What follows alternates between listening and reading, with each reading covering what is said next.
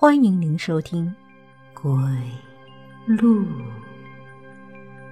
演播，又见菲儿。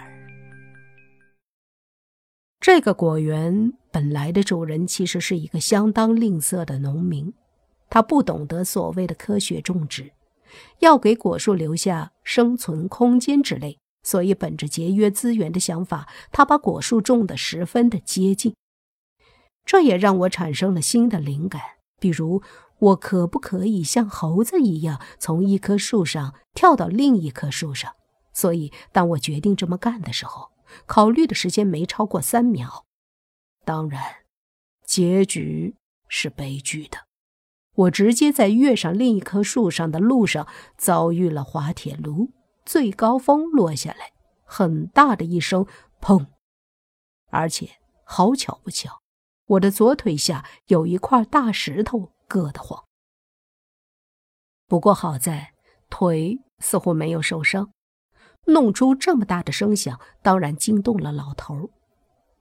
在老头看见差不多一棵被撸光的梨子树发了有史以来最大的一通火，其结果当然是被狠狠地骂了一通，还惊动了家长，于是回家接着被骂了一通。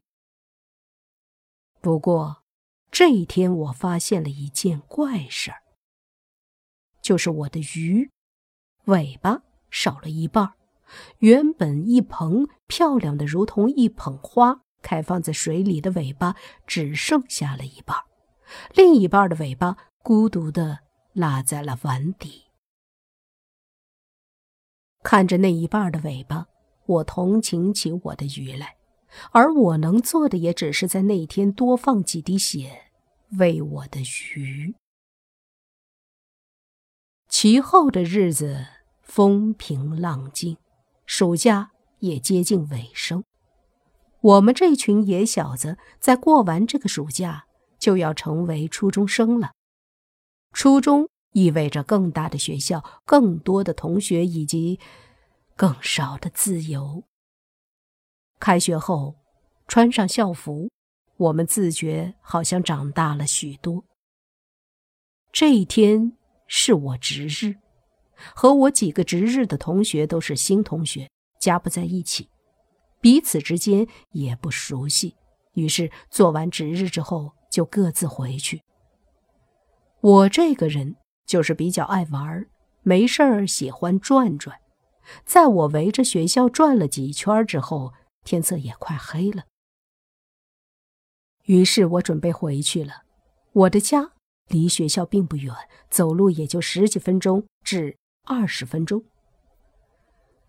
我一个人慢慢的往回走，走出去不远，就看见前面有几个人，那其中几个人的香烟头在暗光中一闪一闪，那几个人。原本在对面马路的人行道上走，在看见我之后，径直向我走来。我感到来者不善。果然，走得近了，可以看见这帮人穿的花里胡哨的衣服，以及脸上不怀好意的笑容。那年月，像我们这么大的学生，对于这种。混社会的有一种天然的敬佩以及羡慕，这不是因为看了香港电影，而是流传在男孩骨子里的黑色热情。但是当这种事儿到了自己身上，可就没那么美好了。被包围的时候，我是很惶恐的；其后的事情就如三流的电影桥段，被打劫勒索。但是我一个学生仔也实在没什么钱，所以这一帮不入流的小混混捅我一刀之后也就跑了。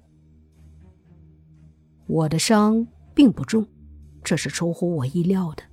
看那个小混混拿刀的手势，力道简直像是要杀了我。可是结果，我只是肩膀上被刺了一刀，只不过刀伤并不深。也就是划破皮的程度。我怀疑，这些人其实不敢下黑手，只是做做样子。于是这件事我并不准备告诉任何人，包括家里人。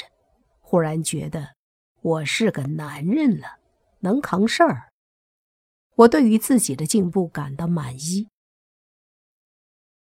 当天我回到家的晚上，家里已经吃过晚饭了，于是我只好吃家里人的剩饭。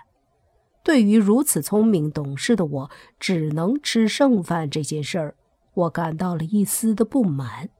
当然，我也没有说，谁叫这年月真男人难做呢？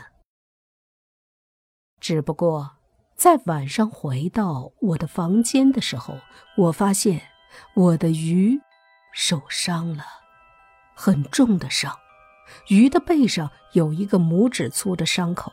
流出的血把整碗水都染红了，我感到异常气愤。我的鱼在这里没有招谁惹谁，谁把它伤得这么重？妈，今天谁进我的房间？